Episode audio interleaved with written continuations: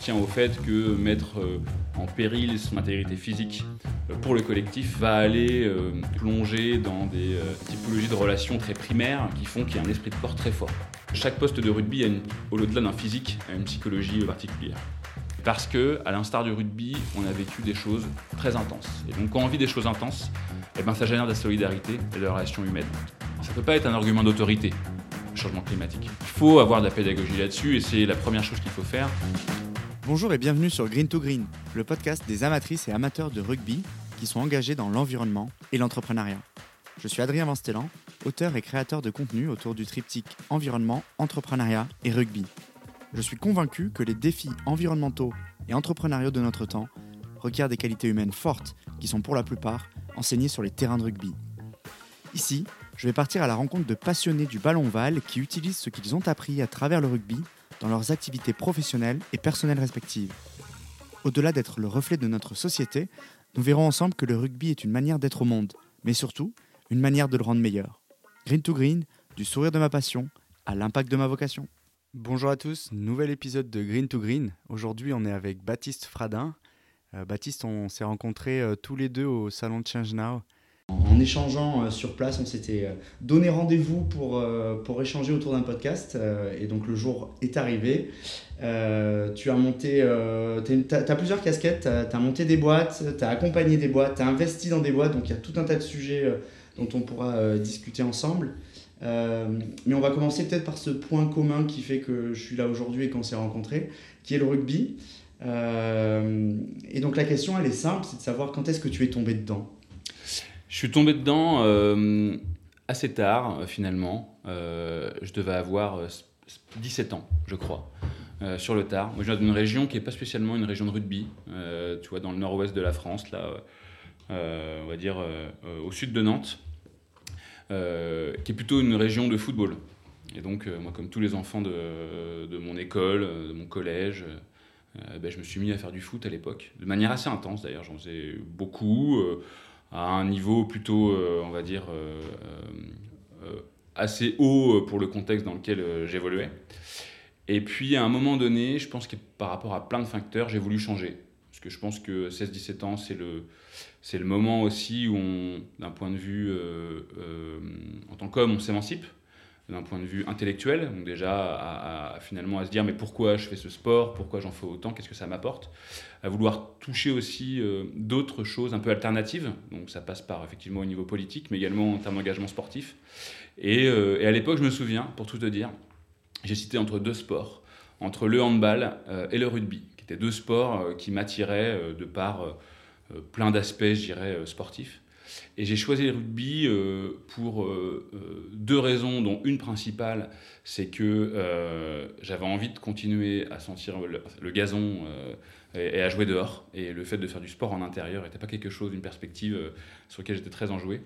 Et la deuxième raison, qui a quand même son importance, parce que le rugby est quand même un sport complexe où il faut quand même sensibiliser à, je dirais, à, sa complexité, à sa richesse c'est que j'ai un papa qui jouait au rugby et donc euh, j'ai été bercé dans ma jeunesse à le voir sauter du canapé quand on regardait les, les cinq nations et après les six nations. C'est rigolo que tu. Euh, j'ai l'impression qu'on tombe souvent dans le rugby euh, parce qu'on nous y amène, on nous le propose. Moi, je me souviens au lycée, on m'avait proposé de, de, tester le rugby. Je connaissais pas, ça commence souvent par un oui. J'aimerais comprendre aussi qu'est-ce que le rugby a de différent ou de particulier pour toi maintenant que tu l'as pratiqué. Euh, que tu l'as utilisé Qu'est-ce que, qu'est-ce que les personnes qui, qui, font du rugby ont de différent? Déjà au début sur le sport, en tout cas moi c'est comme ça que chronologiquement j'ai appréhendé euh, la pratique du rugby. C'est et pourtant je venais du, sport collectif que j'avais fait de manière assez intense euh, avant le foot. C'est l'esprit de corps. Il y a vraiment quelque chose où les esprits de groupe, j'en ai vécu à travers des, moi, des, quand je jouais en club, en foot, en sélection par la suite, donc on sait vraiment ce que c'est. Là, il y a vraiment quelque chose de différent euh, qui tient au fait et à se dire bon ben do it yourself. Euh, on va aussi être entraîneur. Et donc, euh, c'est commencer à mon niveau à, travailler ben, des entraînements, à préparer les corps, à préparer les esprits, à préparer des stratégies. Et là, c'est vraiment. Et donc, c'est ces deux points c'est l'aspect esprit de corps et la richesse stratégique associée à la pratique du sport. Ok, c'est intéressant. Ça, fait pas mal écho à mon parcours. Moi aussi, j'ai fait un. Je pense que ma grande carrière professionnelle tient à, ma carrière universitaire. Et, en sortie d'école, on a repris aussi et créé une équipe d'anciens de l'école de commerce de Schema qui s'appelle les Tontons d'Ovalie avec qui on joue en FFSE, qui est un championnat d'entreprise dans lequel on affronte. J'ai joué en FFSE aussi. il, y a, beaucoup de monde qui, sort de ce, de ce, beau championnat et effectivement, ça fait euh, souvent la différence de, de, de, relever ce challenge avec ses meilleurs copains, avec ses copains avec qui on a euh, vécu plein de choses euh, à l'école et de pouvoir le vivre sur le terrain. J'aimerais aussi comprendre quelle est la place que le rugby occupe aujourd'hui dans, dans, dans, ta vie personnelle et, et professionnelle. Euh, malheureusement, un peu moins qu'avant. Euh, toi, j'en ai parlé au passé. Euh, moi, j'ai fait une, pareil. J'ai arrêté un peu avant le Covid, on va dire, pour donner une temporalité, parce que j'arrivais à un âge où, d'une, j'avais peur de me faire une grosse blessure. C'est quand même une des raisons. Et après, aussi par rapport à de la bande passante qui était de moins en moins disponible et le rugby, on peut pas venir comme ça une fois en passant. Si on vient comme ça une fois en passant, passé 35 ans, je pense qu'on se casse un genou, une épaule, euh, ce que tu veux. et donc, euh, moi, c'était soit je venais à un ou deux entraînements par semaine et les matchs, soit rien. Quoi. Euh, bref. Et, et, donc, maintenant, ça se limite à être supporter, on va dire, notamment de l'équipe de France, à regarder de temps en temps, mais c'est plus rare, des matchs du top 14. Mais ça se limite à ça. Mais par contre, effectivement, la place que ça a pu avoir avant, ça a été, comme j'ai dit, moi j'ai commencé à 16-17 ans. Euh, par la suite, et notamment quand j'ai monté ma première société, je me souviens, euh, et on en parlait en off tous les deux juste avant, euh, c'est que chaque poste de rugby, au-delà d'un physique, a une psychologie particulière. Et je me souviens que par rapport à des, toutes les personnes que je rencontrais, je les identifiais sur un terrain de rugby. de manière un peu automatique, vraiment, au début. Et après, d'une manière un peu plus, on va dire, préparée par rapport à des typologies de profils que notamment dans la, boîte que, j'avais, je, cherchais à, intégrer. Donc c'était quelque chose d'assez fort en fait, euh, et qui a été fait de manière un peu, euh, comment dire, euh, incontrôlée, mais parce que je pense que j'ai basculé dans le rugby, j'ai plongé dedans et je me suis agrippé à, à plein de branches qui m'ont apporté plein de choses, et ça c'est le rugby en dehors du sport, dans ta vie perso et dans ta vie professionnelle. C'est marrant parce que effectivement en off on discutait effectivement des, personnalités en fonction des postes de rugby et j'avais euh, présupposé que tu étais ailier. Tu as rigolé au moment euh, où, j'ai fait cette préposition. Euh, moi je pensais que tu étais ailier parce que j'avais l'impression de l'extérieur que tu étais à l'initiative de plein de projets, à la conclusion de plein de choses qui semblaient être des traits de personnalité d'un ailier. est-ce que tu est-ce que tu étais un ailier sur le terrain? Non, j'étais pas un ailier. J'étais troisième ligne. Ok. Troisième ligne centre. Euh, et je pense qu'il euh, il y a aussi ce même type de. Euh, comment dire Dans les phases de jeu, un troisième ligne est aussi à l'initiative, et ce qui est souvent pas loin des ailiers, de, phases de jeu qui sont un peu structurantes et qui vont permettre également d'aller aboutir à des essais, on espère, là-dessus, soit sur des phases de mêlée. je sautais en touche et, également, donc il y avait tout cet aspect-là qui était assez central dans la construction des, des stratégies outre. Donc, euh, je pense que tu as raison sur la définition. Après, je pense que tu as été biaisé parce que j'étais pas un gros troisième ligne. Euh, je pense que j'étais plus impactant à avoir, avoir, un coup de rein et faire la différence sur un ou deux mètres entre les gros euh, plutôt qu'à l'impact. C'est rigolo parce que troisième ligne, c'est aussi un poste qui fait le lien entre des trois quarts et des avants. Hmm. et qui rapproche deux mondes qui sont différents, opposés, entre des, des, joueurs rapides, mobiles, et des joueurs un peu plus impactants pour, euh, euh, pas insulter cette autre catégorie. Et, ça me fait penser aussi au fait que en dehors de ce terrain-là, tu as plusieurs casquettes. Tu as été entrepreneur, tu as été investisseur. Et, et j'en profite pour, pour du coup faire la transition vers les autres questions. Mais le rugby a la particularité ces dernières années d'être redevenu, revenu au devant de la scène. on est devenu une grande nation, on a une génération dorée qui a pris la main. Euh, on parle beaucoup de nous à l'étranger sur le rugby, euh, ça prend de plus en plus de place dans l'espace médiatique. Euh, est-ce que tu penses qu'on pourrait aussi avoir une grande place dans l'investissement dans la transition écologique? Et quel, quel est le, comment s'inspirer du rugby qui a peut-être su se remettre en question ces dernières années, qui a peut-être investi sur des, des, secteurs importants, la jeunesse, la formation, les partenariats Est-ce que tu penses qu'on peut s'inspirer de, ce renouveau-là pour euh, du coup prendre euh, le lead sur des sujets environnementaux? Oui, ouais, tout à fait. Comme je pense qu'on peut s'inspirer d'autres initiatives dans d'autres types de sports par ailleurs. Qui ont, eu des aboutissements, on va dire, glorieux, notamment je pense à l'équipe de foot euh, l'équipe de France de foot. Euh, et euh, ça me fait penser à, un, un, podcast que j'ai écouté cet été, et on en avait parlé ensemble, qui était sur France Inter dans l'émission Sous le soleil de Platon, avec le philosophe Charles Pépin, qui avait invité Fabien Galtier, le sélectionneur. Et Fabien Galtier, il parle de mission. Et il parle de, au-delà de lui, il parle du staff qui définit une mission et mission euh, avec laquelle euh, les joueurs vont euh, porter cette mission. Et je pense qu'avant tout, c'est ça. Je pense que pour converger et atteindre des, enjeux finalement environnementaux et sociaux auxquels aujourd'hui, je pense que les aspirations sont de plus en plus fortes dans la société, qui commencent à se traduire de plus en plus d'un point de vue réglementaire, et donc qui créent les conditions de marché en fait bénéfiques pour l'émergence d'une nouvelle forme d'économie, eh ben, il faut qu'on partage cette même mission. je pense qu'on n'y est pas encore. Euh, je pense qu'on a encore beaucoup de chemin à parcourir. Mais néanmoins, je pense quand même que, euh, et moi c'est la raison, une des raisons pour laquelle je me suis engagé là-dedans il y a maintenant euh, quelques années, après avoir vendu ma précédente société, peut-être qu'on en parlera tout à l'heure, mais où, en deux mots, j'avais connu moi un écosystème tech quand j'ai commencé à monter mes boîtes, quand j'avais 24-25 ans, avec, on va dire, un écosystème très peu structuré. Il n'y avait pas tous les hubs qu'il peut y avoir maintenant, la porosité euh, euh, et l'accès à des fonds d'investissement, en tout cas au moins euh, dans les échanges qui, est possible maintenant. Et, et cet écosystème s'est structuré et quand en 2017-2018 j'ai commencé à m'intéresser à ces sujets environnementaux notamment précisément, je commençais à voir les mêmes types d'ingrédients émerger. Avec d'un côté des gens qui... cherchaient du sens dans leur travail, donc il y avait une notion de marque employeur importante, mais qui cherchaient du sens et qui rencontrait des gens qui travaillaient sur des signaux fibres de marché, qui étaient plutôt des gens plutôt militants. Et la rencontre euh, de quelqu'un qui a fait 10 euh, ans en banque d'affaires et un militant écologiste, eh ben, ça pouvait donner une belle start-up. Et en parallèle de ça, on avait tous euh, ces, fonds d'investissement qui commençaient à sentir, on va dire, ces opportunités qui, émergeaient. Et c'est là où je me suis dit, tiens, on a les mêmes ingrédients qu'en 2010, quand je me suis lancé dans la tech, et il y a quelque chose qui va, qui va se lancer. Et donc, qui veut dire que je pense qu'il y a une lame de fond qui est lancée. Mais je pense qu'aujourd'hui, pour qu'on arrive à effectivement euh, le parallèle, pour revenir à ta question, il faut quand même qu'on définisse un peu mieux la mission euh, et l'investissement qu'on veut, euh, veut y mettre. Et là, je pense que à l'échelle européenne, ce qui a été fait avec à travers le Green Deal, notamment, sont déjà des premières avancées très fortes qui permettent en plus de, partager quelque chose sur un territoire beaucoup plus qui va au-delà de nos frontières nationales.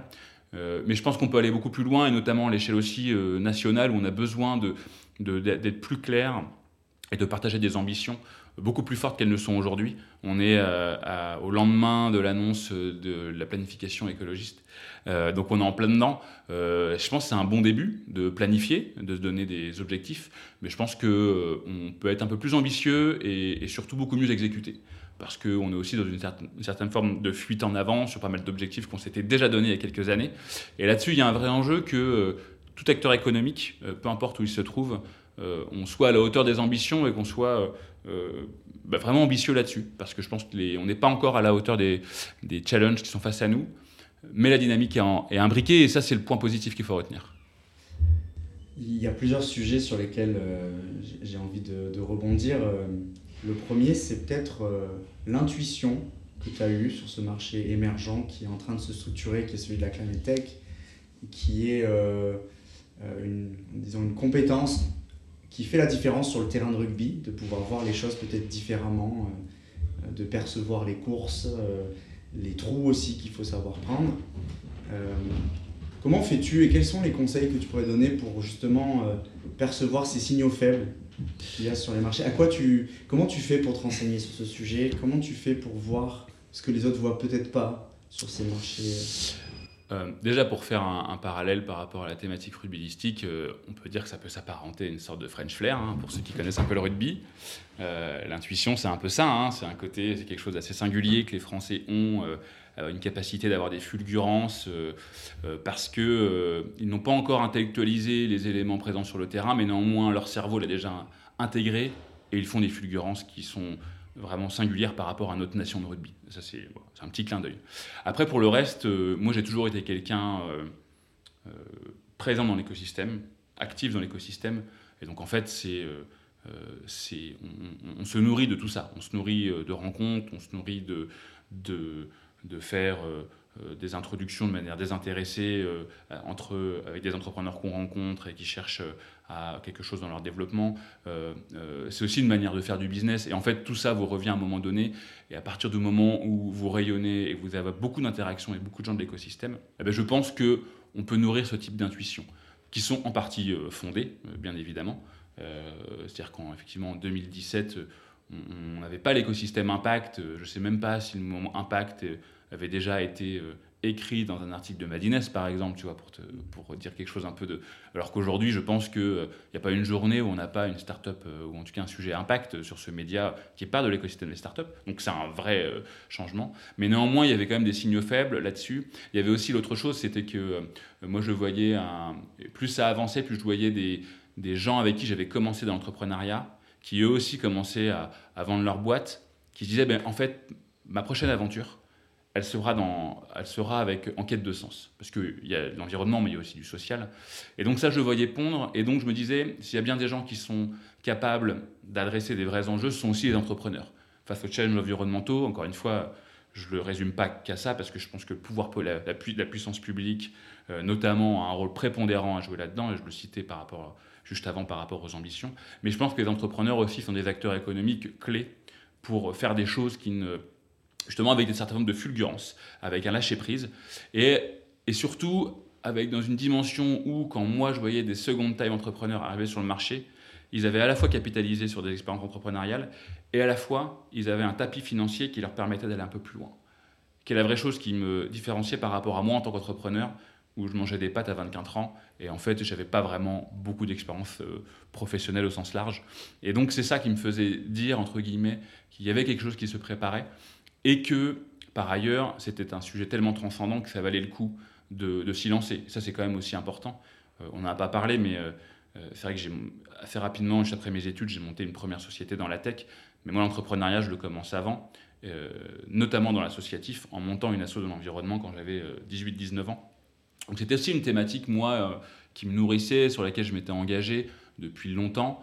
Et, et quand notamment j'avais euh, commencé à, lancer ma première société, je voyais des copains qui lançaient des boîtes euh, avec une finalité positive, notamment je pense à, à, Blablacar ou encore à La Ruche qui dit oui, euh, pour ne citer que, et, je ça, ça commençait à me gratter. Et donc c'est aussi pour, ces raisons-là où je me suis dit, moi j'ai besoin d'allier effectivement l'entrepreneuriat, hein, qui est quelque chose, c'est un investissement au global dans ce qu'on veut faire, mais également un écho à, des choses qui me transcendent et, sur lesquelles j'avais à cœur d'être un peu obsessionnel. Il y a plein de choses sur lesquelles j'ai envie de rebondir. Euh, la première, c'est euh, on sent dans ton discours qu'il est important pour toi de redonner ce que tu as reçu. Euh, c'est quelque chose qui est aussi une valeur qui est ultra présente dans le monde du rugby, dans le club, où les bénévoles, les coachs redonnent ce qu'ils ont appris au rugby. Donc l'une des premières questions, ce serait de savoir, est-ce qu'en fait, tu avais ça en toi parce que ta personnalité est comme ça, de vouloir partager avec les autres, de redonner, ou en fait c'est quelque chose que tu as appris au rugby que tu utilises maintenant? Euh, et mon autre question, elle est aussi, euh, quand je t'écoute là, euh, j'ai l'impression que tu as, bougé et grandi avec ton écosystème à toi, qui a entrepris aussi cette, cette transformation-là, et qu'aujourd'hui tu t'es ouvert peut-être davantage pour aller redonner un écosystème beaucoup plus large à travers les conférences, etc. que tu fais. Qu'est-ce que ça t'évoque tout ça, le fait de redonner à l'écosystème, de changer avec lui?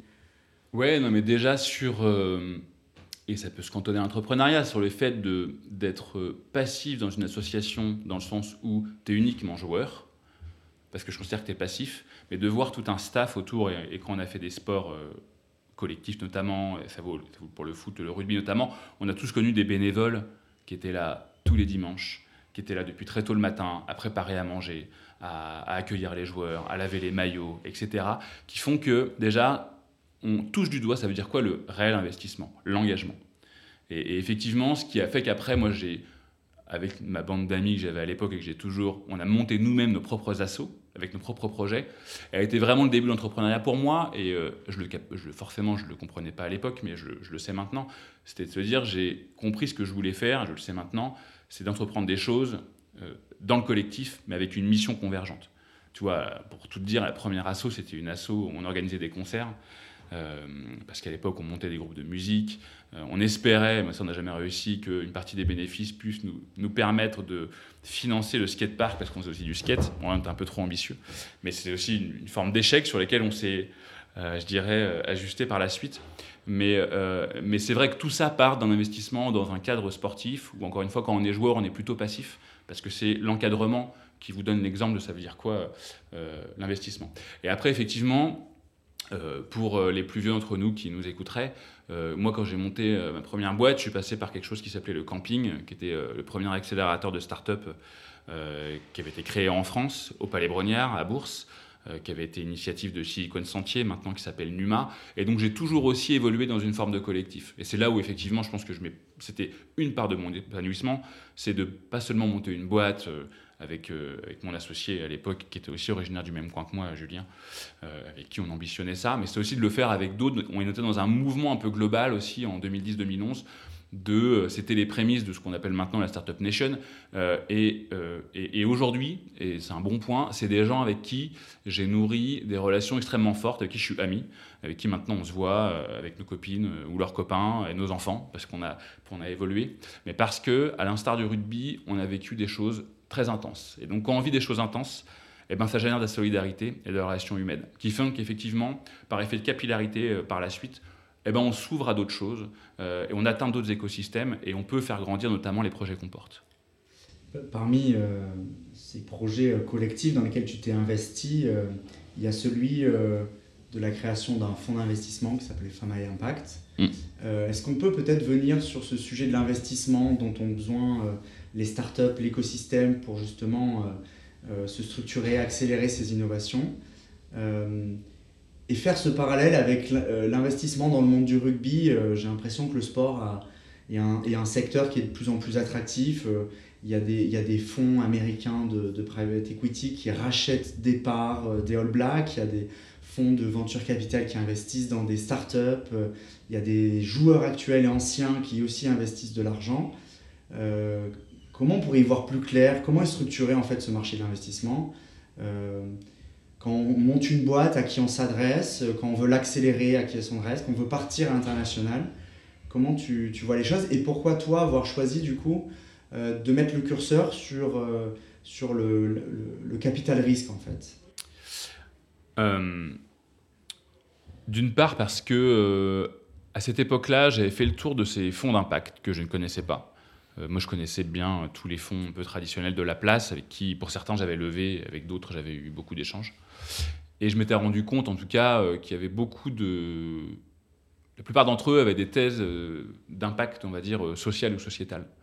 Et vis-à-vis de moi, de mon parcours sur la tech et l'environnement, comme je t'ai un peu évoqué, je me disais, tiens, il y a un trou dans la raquette. Donc là, c'est plutôt moi, mon approche entrepreneuriale, je saisis une opportunité globale, et je me dis, mais finalement, au lieu de uniquement accompagner euh, des startups, j'en ai accompagné plusieurs dizaines dans euh, plein d'enjeux, plein de dimensions entrepreneuriales, de levée de fonds, de, euh, développement au global, c'est me dire en fait la finance est un formidable levier de changement des comportements.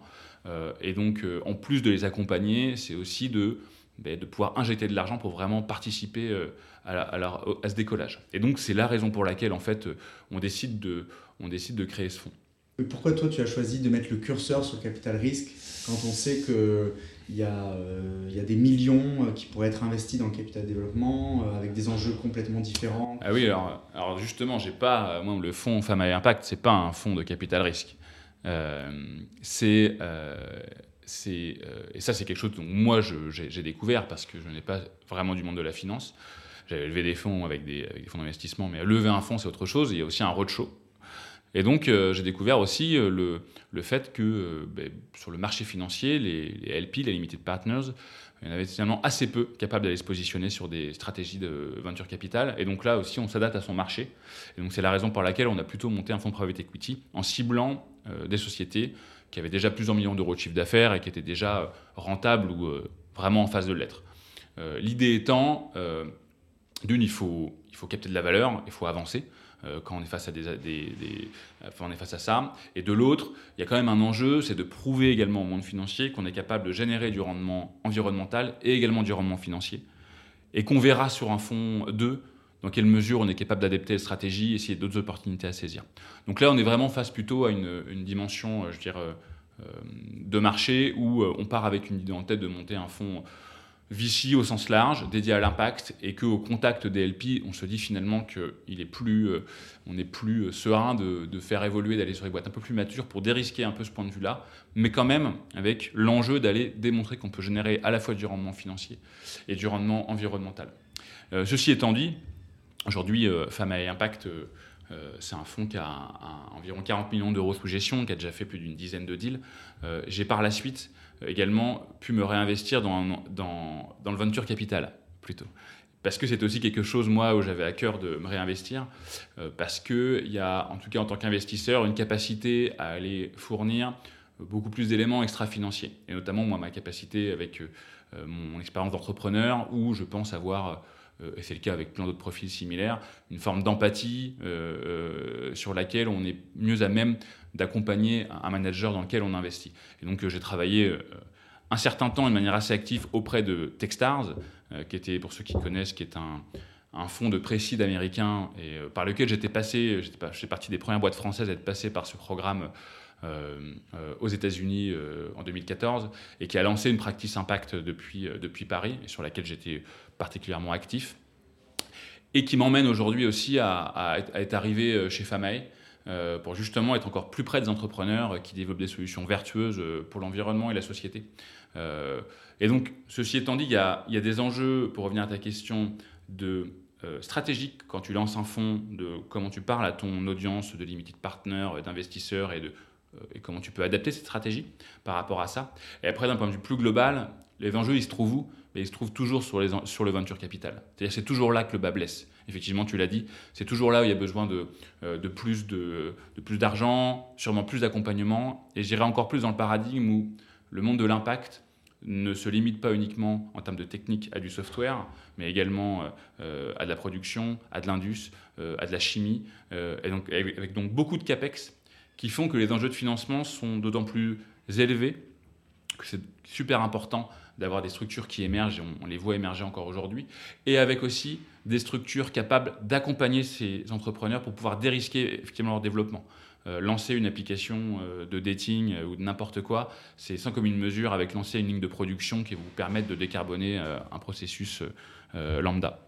Et donc, c'est pour ces deux raisons-là que moi je suis revenu à ce sujet-là, toujours un pied très investi auprès de, forcément de, femmes à impact, mais avec des, PME en croissance qui ont d'autres enjeux, euh, qui sont d'autant plus importants et qui délivrent beaucoup d'impact, et ça c'est aussi très important.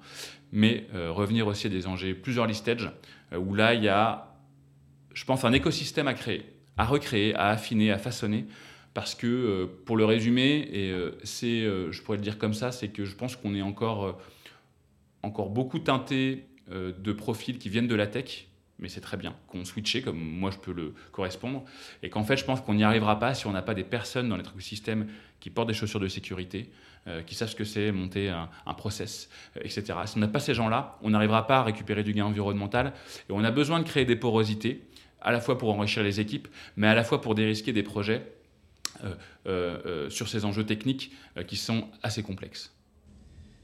En, t'écoutant, ce que, j'ai l'impression qui, ressort, c'est beaucoup le fait de, s'investir sur ce stade de maturité, là, au-delà de l'investissement qu'on y met.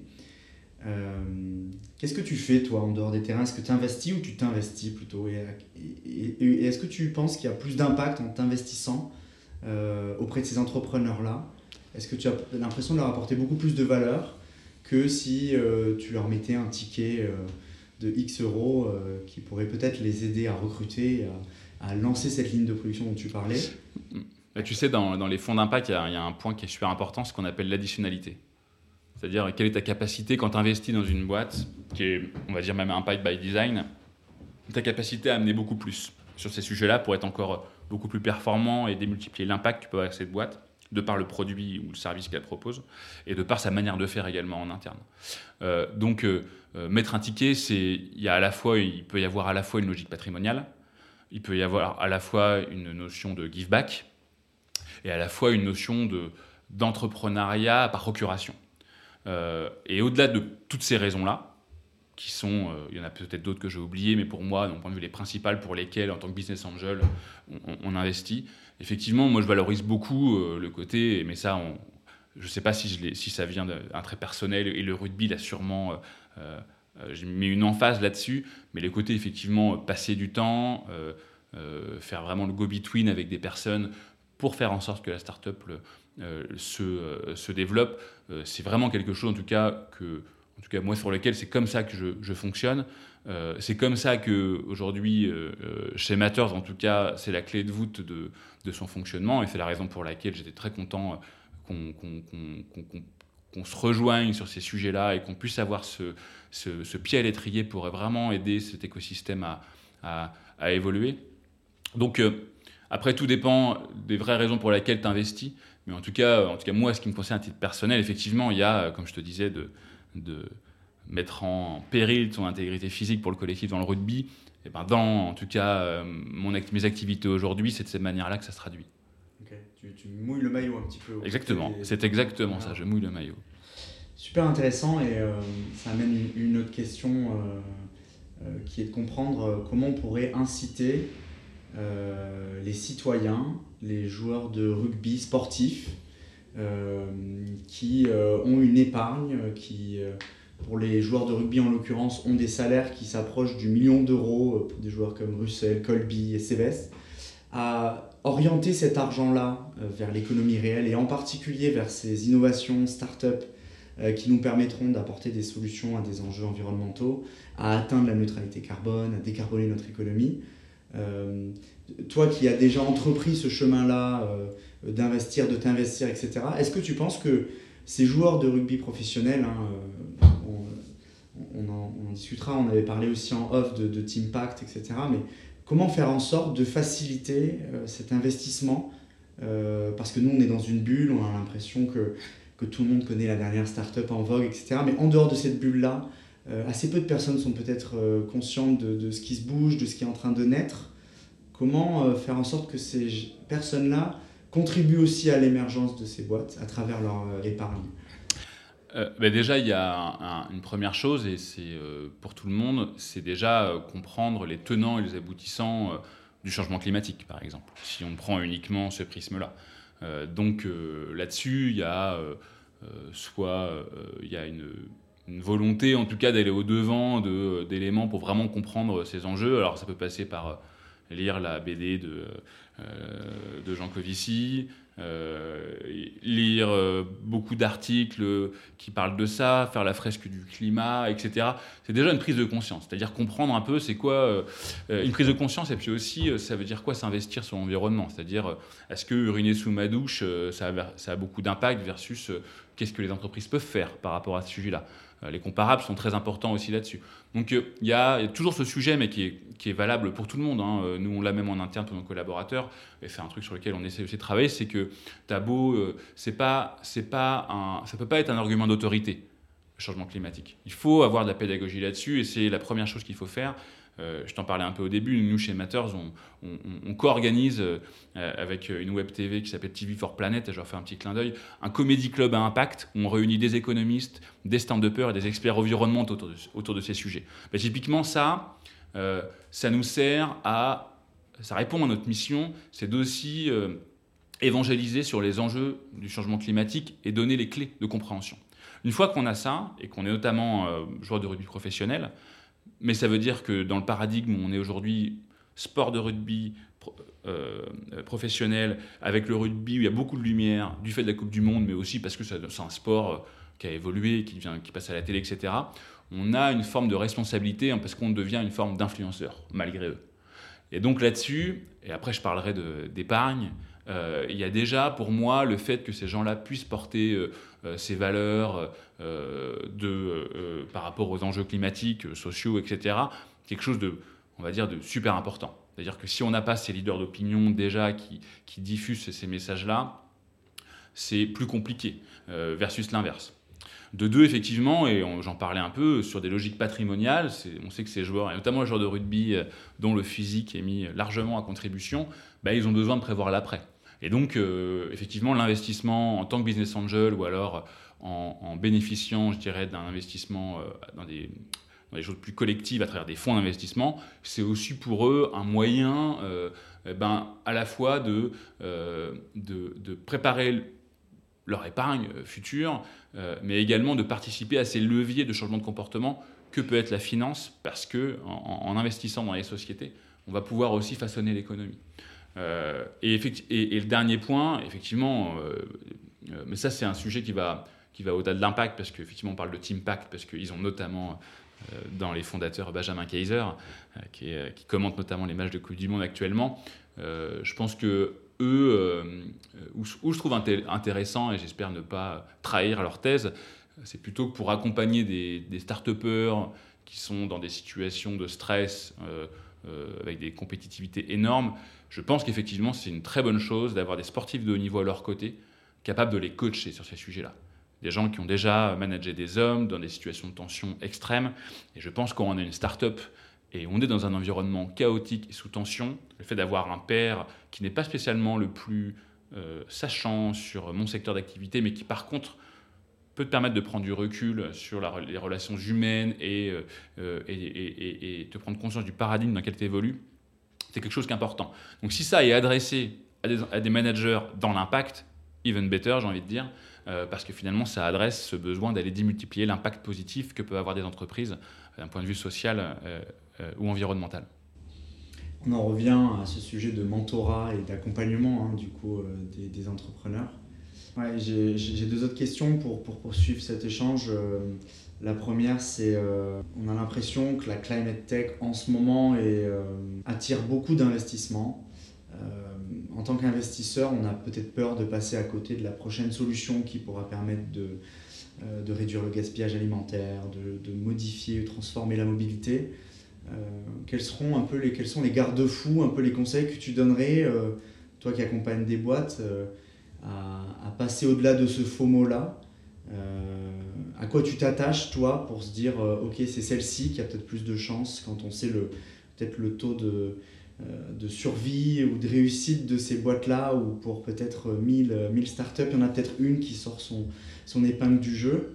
Comment tu fais, toi, pour pas t'engager, comme tu le dis, mouiller le maillot à la première startup qui arrive tu vois, avec l'expérience que tu as dans cet écosystème, à quoi tu t'accroches en fait pour choisir les, ton, cheval de bataille euh, C'est une très bonne question. Euh, euh, il y a tout d'abord, et ça tous les fonds de VC, je pense, le disent depuis longtemps, c'est c'est l'équipe.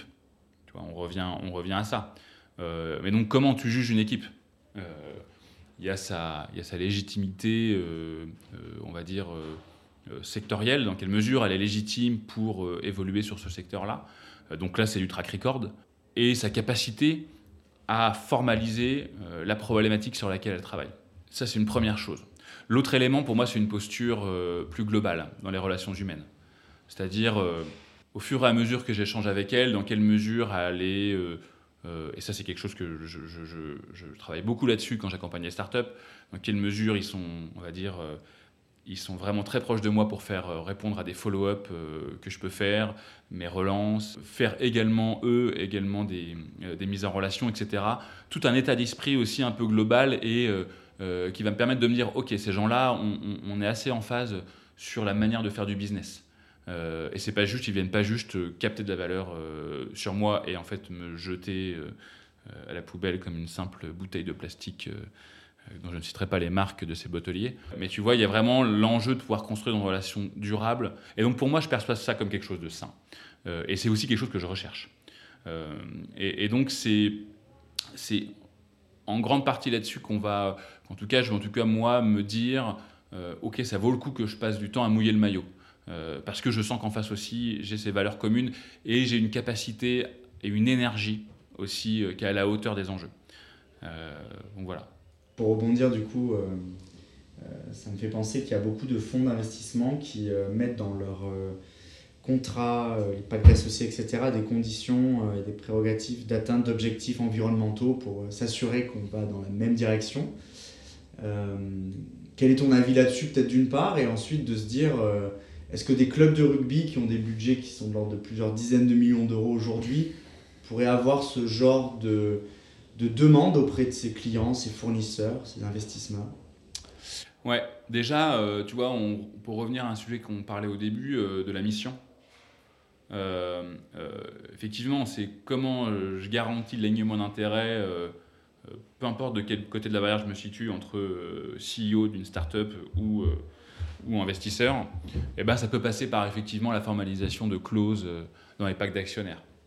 Euh, ça, de plus en plus de fonds d'impact, donc chez Famaillé, on le faisait, on le fait euh, également. Ça, euh, nous, d'un point de vue d'investisseur, ça, on est, ça tend à limiter une chose, c'est des controverses.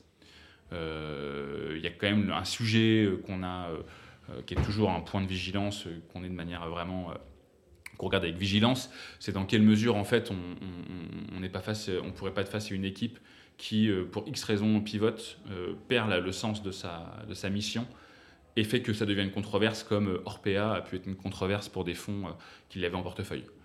Euh, et de l'autre côté, en tant qu'entrepreneur, quand j'ai un fonds qui me propose ce type de clause, ça me garantit également que je vais pas être dans une qu'à un moment donné, je vais pas me trouver dans une situation complexe où en fait on va un peu me tordre de bras pour changer ma mission pour des raisons économiques, par exemple. et donc ça c'est donc ça c'est ça c'est assez clé, c'est très important. C'est ce qui c'est un des fondamentaux qui différencie un fonds traditionnel d'un fonds d'impact, cet alignement d'intérêt. Cet alignement d'intérêt, il est d'autant plus fort dans les fonds d'impact que les investisseurs, notamment, ont une partie de leur carry d'interest qui est liée à l'atteinte d'objectifs d'impact de leur portefeuille, ça, c'est quand même quelque chose qui est extrêmement fort. Donc là, euh, là-dessus, l'alignement d'intérêt avec des fonds d'impact, on l'a, on l'a en double. Il est vraiment de, il est vraiment en double, et ça, c'est vraiment quelque chose qui différencie fortement euh, un fonds traditionnel d'un, fonds, euh, d'un fonds d'impact. Et après, il y a effectivement qu'on retourne dans l'économie au sens large. on peut et tu parlais des clubs de rugby, comment on peut changer les manières d'être. C'est pareil avec ce qu'on appelle les fonds transition ou des fonds des thèses plus ESG. C'est même, par exemple, mon boulanger peut avoir une stratégie pour essayer d'améliorer ses pratiques en interne. Mais je pense qu'effectivement, quand des fonds d'investissement arrivent dans des clubs de rugby euh, ou autres, on pourrait avoir exactement la même approche, parce que c'est des entreprises euh, avec un staff, avec des infrastructures à faire vivre, un modèle économique, etc.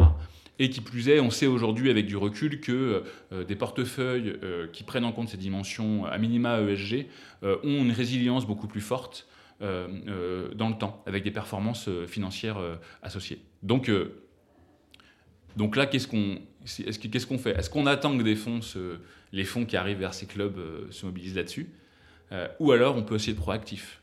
Et c'est pareil qu'en entrepreneur. C'est-à-dire quand je rencontre un acteur financier, être proactif pour dire ajoutons cette clause. Si tu viens aujourd'hui dans ma société parce qu'on croit à l'enjeu qu'on veut résoudre, il n'y a pas de raison qu'on ne puisse pas dire que pendant les boards, on suivra à la fois le BP économique et à la fois le BP d'impact. Et donc suivant-le de manière très forte. Et je pense que les clubs de rugby euh, euh, également, et je pense qu'ils le font aussi par, euh, sans le savoir aujourd'hui, ils ont plein de bonnes pratiques, mais peuvent aussi continuer à, mieux appréhender ces dimensions en mesurant, parce que souvent on le fait sans trop le savoir, en pensant qu'on fait bien, et, mais finalement c'est quand même mieux qu'on mette dans une démarche de mesure et d'amélioration continue sur ces éléments.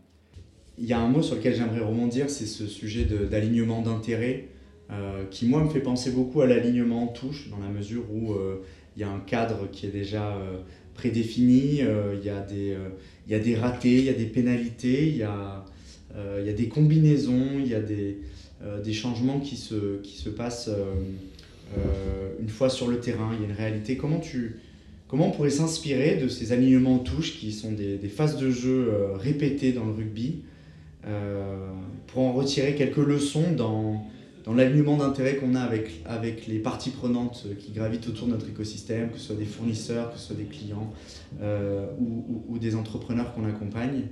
Euh, est-ce que l'alignement d'intérêt permet peut-être de se tromper, de, d'avoir une forme de pénalité, mais peut-être d'être en mesure la fois d'après de changer la façon ou la combinaison pour obtenir des crochets de ballon? euh, quels sont tes conseils pour, euh, pour assurer cet alignement-là et puis être en mesure de, capter le plus de ballons possible sur ces phases de jeu? Non, tu l'as dit, et pour, euh, pour ceux qui ont déjà joué au rugby, connaissent bien ces phases-là, phases les phases de, quand on travaille les touches, il y a beaucoup de tableaux noirs.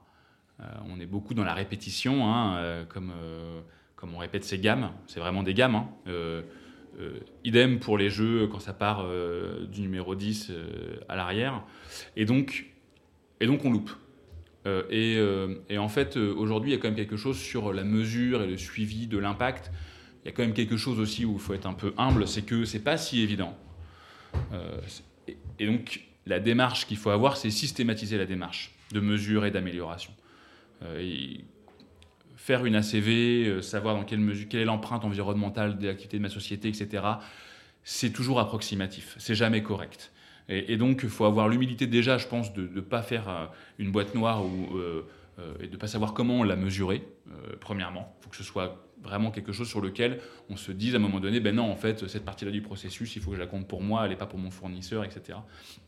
Et donc je pense qu'aujourd'hui, on a une démarche plutôt de systématisation euh, de, cette mesure et de suivi pour s'améliorer, parce qu'en fait, c'est vraiment pas si simple, et, là-dessus, on apprend en marchant, je dirais, encore une fois.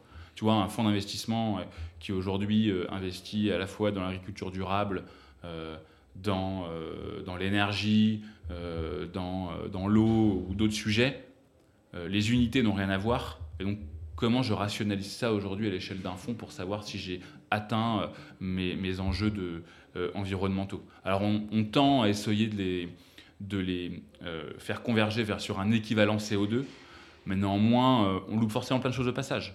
On ne parle pas encore de la biodiversité parce qu'on sait que ces enjeux-là sont aussi très forts et sur les contraintes réglementaires financières, elles arrivent. et c'est des sujets complexes, très complexes. Donc, systématisons les démarches de mesure et d'accompagnement et soyons ouverts à, à, surtout à, montrer la manière dont on, calcule ces choses-là, et pas que ce soit quelque chose, une boîte noire.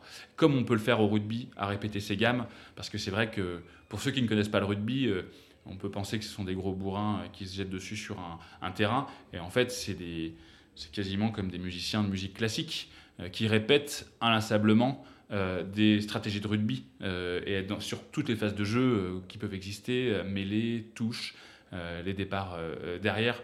Euh, on sait que, notamment les équipes, anglo-saxonnes, sur plus de 10 phases de jeu, tout est prévu. c'est quelque chose qui est vraiment millimétré. Alors qu'il y a quasiment très peu d'impro.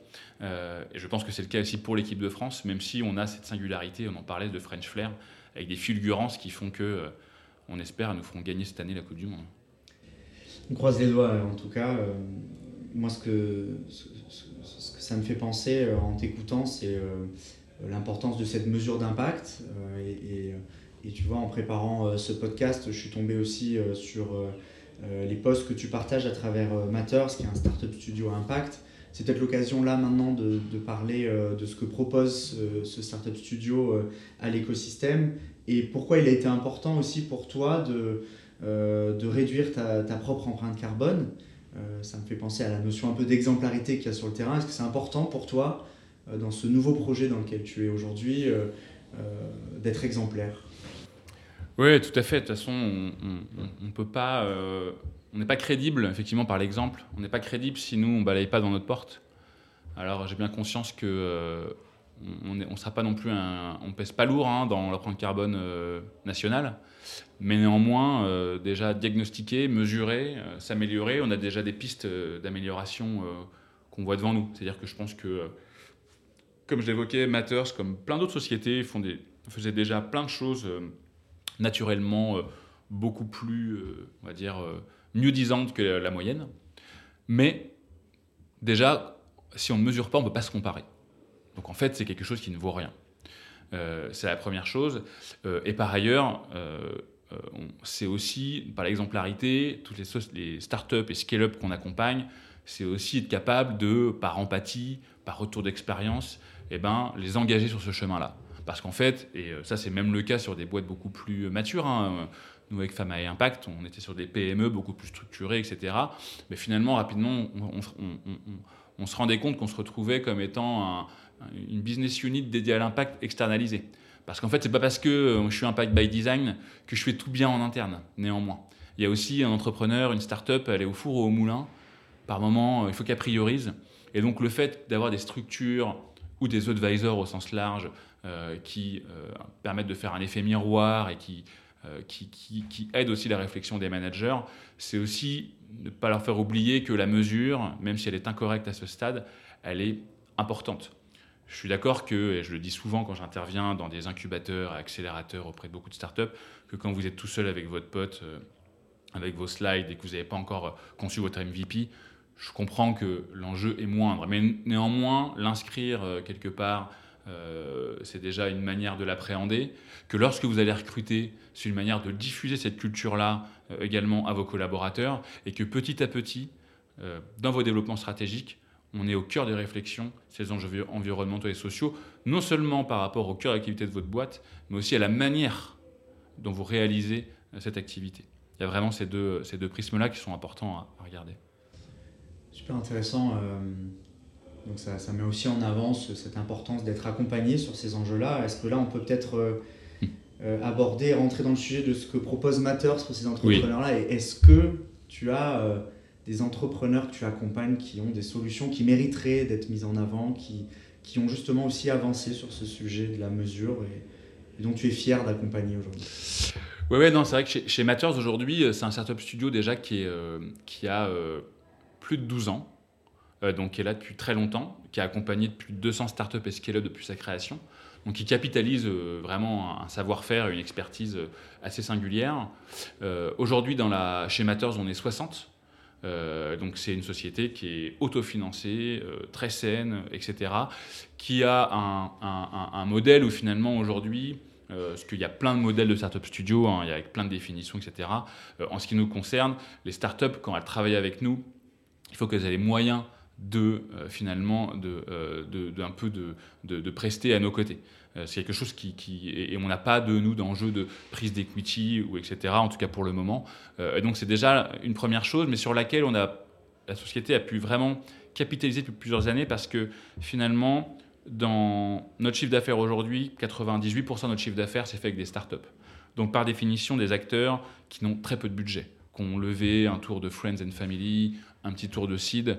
Et donc quand on les accompagne déjà, au-delà de les challenger de manière bienveillante, euh, mais toujours euh, challengeant sur euh, leur prise de décision stratégique, les prises de décision technologiques, c'est aussi faire du design to cost. C'est se dire, maintenant qu'on a cette roadmap, c'est quelle priorisation on peut faire pour maximiser pour vous l'atteinte de la valeur. Et ça, c'est vraiment quelque chose qui, différencie par rapport à d'autres acteurs. C'est cette capacité, je pense que d'autres l'ont également, hein, à, à, prioriser et à prendre les bonnes décisions, à co-construire avec les managers leur start-up, mais c'est aussi sur un temps long à grandir avec elles. Et c'est comme ça que finalement aujourd'hui Matters est devenu euh, aussi important et beaucoup euh, qui ne connaissent pas encore Matters euh, découvrent qu'on est 60, qu'on a des bureaux très sympas où tu, es actuellement à, Bonne Nouvelle à côté du Grand Rex. Ben, c'est qu'on a travaillé avec des startups et on a grandi avec elles. Et, donc c'est ça qui a fait d'un point de vue économique un peu le, le, succès de la structure et qui fait depuis quelques années maintenant on est dédié à accompagner des sociétés qui portent en elles des valeurs et une finalité positive, qu'elles soient environnementales et sociales. Et aujourd'hui, Écoute, euh, on accompagne pas mal de sociétés, euh, euh, que ce soit dans le domaine de, la fintech, que ce soit dans le domaine du bâtiment, etc., qui vont les récupérer des gains environnementaux dans pas mal de, leurs domaines. Mais je dirais, l'autre, la manière dont on, le fait, et je vais essayer d'insister là-dessus parce que je pense que c'est intéressant, c'est que en interne, on a des métiers qui vont du développeur back-end, front-end, des experts en, en, product, en UX et en UI. Et autour de Matters, on a plein de sociétés qui sont dans notre écosystème, qui sont branchées à nous qui sont à la fois des fonctions support comme des startup euh, lawyers. On a le cabinet Bold, qui est un cabinet assez reconnu sur la place, euh, avec lesquels on travaille de manière étroite et avec lesquels les startups qui travaillent avec nous ont un accès privilégié. On a d'autres structures de CFO à temps partagé également, qui ont un peu le même prisme avec un, je dirais une philosophie similaire. Et on a également d'autres euh, experts de l'économie circulaire, de l'agriculture durable, etc., qui sont aussi avec nous. Qui fait que, en tout cas, nous, quand on, se positionne dans l'écosystème, on est un guichet unique pour plein de startups de l'impact, qui à travers nous peuvent déjà itérer et challenger sur des enjeux stratégiques, ont des forces vives pour exécuter, et ça, euh, on est vraiment des doers, c'est vraiment quelque chose, nous, on se complaît dans, le faire, dans le mouiller le maillot, donc c'est pas juste, euh, toi, le mentorat, on va au-delà de ça, c'est pas uniquement de conseiller de faire, c'est de faire avec, et c'est là où on mouille le maillot. Et également, on est au sein d'un écosystème qui font qu'on peut atteindre plein de dimensions, euh, plein d'acteurs économiques. Euh, et, tout ça tourné vers la mission, c'est de démultiplier l'impact des startups qui ont des finalités environnementales et sociales. Super projet, j'ai l'impression que c'est bien aligné avec, euh, avec bah, toi, ta personnalité, tes compétences. moi, Matters, je, dois t'avouer que c'est quelque chose que, que je connaissais pas avant, et en particulier aussi ces bureaux dans lesquels on est là aujourd'hui, que je trouve particulièrement inspirants. et du coup, ça m'a amené la, la réflexion de quelle est la place de l'inspiration dans l'entrepreneuriat euh, je sais que dans le monde du rugby, euh, on, c'est très important d'avoir ces rôles modèles-là. On s'inspire de certains gestes techniques, de certaines, euh, de certaines idées de, de, ces idoles. quelle est la place que tu accordes à l'inspiration, en particulier dans, dans l'impact, où il y, a, il y, a, plein de choses à, à, changer, à refaire, à défaire? Et, qu'est-ce qui, toi, t'inspire? Est-ce que c'était pour toi aussi intéressant d'être dans un endroit comme celui-ci? Qu'est-ce que ça apporte aux entrepreneurs que vous accompagnez? Ouais, en fait, on a, on, se retrouve ici dans, on a deux étages chez Matters, un étage où on a les plateaux, les salles de réunion où tout le monde travaille, etc. Pour donner un peu euh, une image, euh, il y a, euh, du parquet, beaucoup de bois, beaucoup de plantes. Voilà. Et on a un deuxième étage où on a environ quasiment 300 mètres carrés qui sont dédiés à, on va dire, à, de l'événementiel. Et donc, c'est comme ça qu'on va chercher de l'inspiration. Parce qu'effectivement, euh, c'est à la fois pour pas être seul dans euh, des enjeux sur lesquels on travaille. Il y a toujours ce, rapport au collectif auquel je rattache. C'est euh, illustrer. Effectivement, tu parlais de modèles, c'est créer finalement un panel où on va parler de, de start-up et scale-up qui illustre c'est quoi la loi AGEC, comment on atteint ça par exemple. La loi, loi AGEC, c'est la loi anti-gaspi pour l'économie circulaire. Ben, c'est trouver des modèles qui ont déjà percé sur certains angles de cette loi. Euh, et c'est très important parce que c'est à la fois inspirationnel et c'est à la fois, euh, et là je sais que l'ère euh, post-Covid a, un, peu mis un peu tout le monde en visio. Moi j'ai à cœur de ramener les gens en physique. je, pense que la visio permet de gagner beaucoup de temps sur plein de, plein de dimensions dans nos processus de travail. Néanmoins, à un moment donné, il faut de la chaleur, il faut de la relation humaine.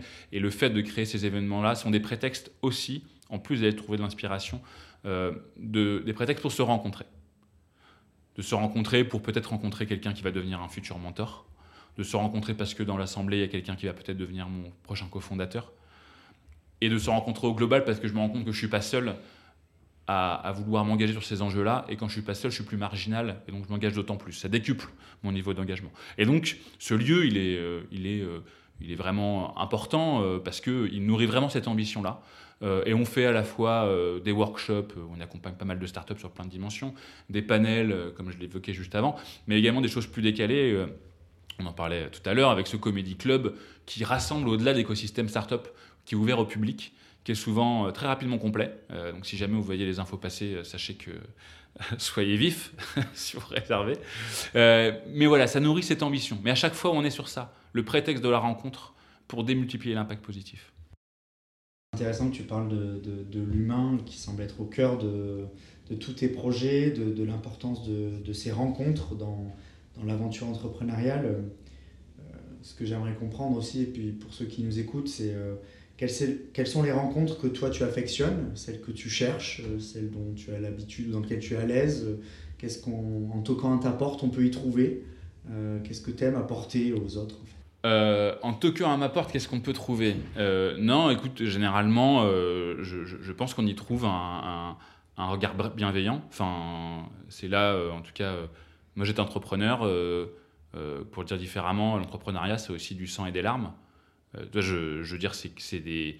même si les cicatrices, on va dire, elles sont pas béantes, mais je sais ce que c'est. Je sais dans quelle solitude on peut se trouver, dans quels enjeux, stress on peut se trouver. Et donc, euh, il y a toujours un respect, même si aujourd'hui je le fais un peu plus par procuration et j'entreprends de manière un peu différente, mais quand on est une boîte, il y a ça et donc il y a ce regard bienveillant. Euh, après, je pense qu'il euh, y a aussi le fait d'avoir quand même capitalisé sur pas mal d'années dans le monde de l'impact, ou l'impact toute, toute l'économie, donc d'avoir eu l'opportunité de creuser plein de secteurs économiques, que ce soit l'eau, la gestion des déchets, l'économie circulaire, le bâtiment, le recyclage, etc., qui font qu'il y a quand même une connaissance des marchés qui, euh, je pense, est toujours euh, intéressante à confronter quand on a un projet, peu importe euh, où peut être sa phase. Et dernier point, c'est que je t'ai dit, moi je suis quelqu'un et moi je me complais au sein des groupes, je me complais dans des écosystèmes, je, je, et donc à minima, si j'ai pas la réponse à des enjeux que peut avoir un, manager, un start-upper, je connais, la, je connais la personne qui va pouvoir l'avoir pour lui. Et donc, je, suis un assez bon connecteur en général aussi sur ces sujets-là. Super intéressant. Euh, on, approche de, la fin de cet épisode-là. Il y a une dernière question que j'aimerais te poser. Euh, on parlait de, planification tout à l'heure, au tout début de l'épisode de notre échange.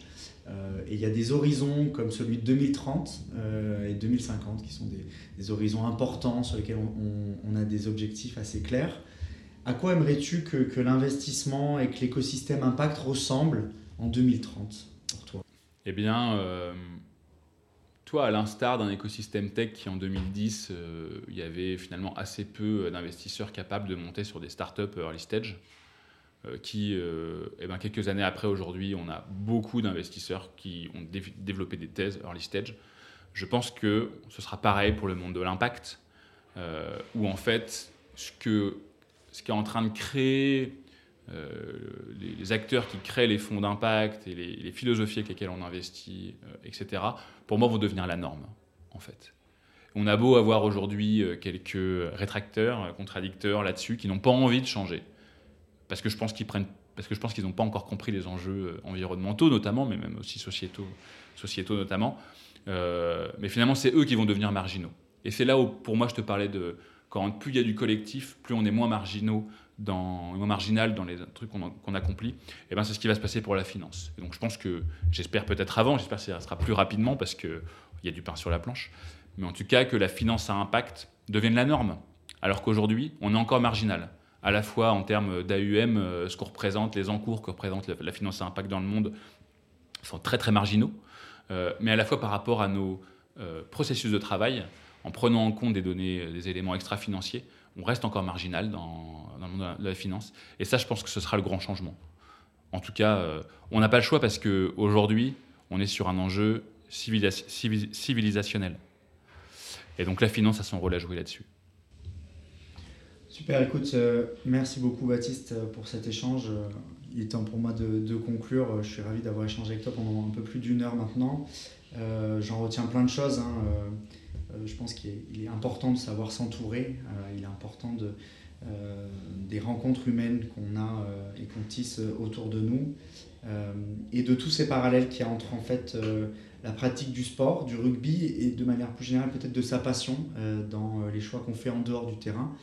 Et, je suis ravi de voir que tu as su ben, tirer le meilleur du rugby pour t'engager dans tout un tas de projets qui sont des projets qui ont du sens maintenant pour toi et d'accompagner cet écosystème-là vers le top 14, la Coupe du Monde, la Champions League, qui sont des sphères encore plus importantes et qui ont peut-être une aura euh, euh, encore plus importante pour faire avancer les choses. Donc merci à toi et puis euh, à très bientôt. Merci beaucoup Adrien, à bientôt.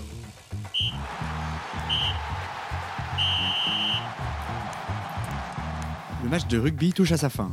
Merci d'avoir écouté cet épisode.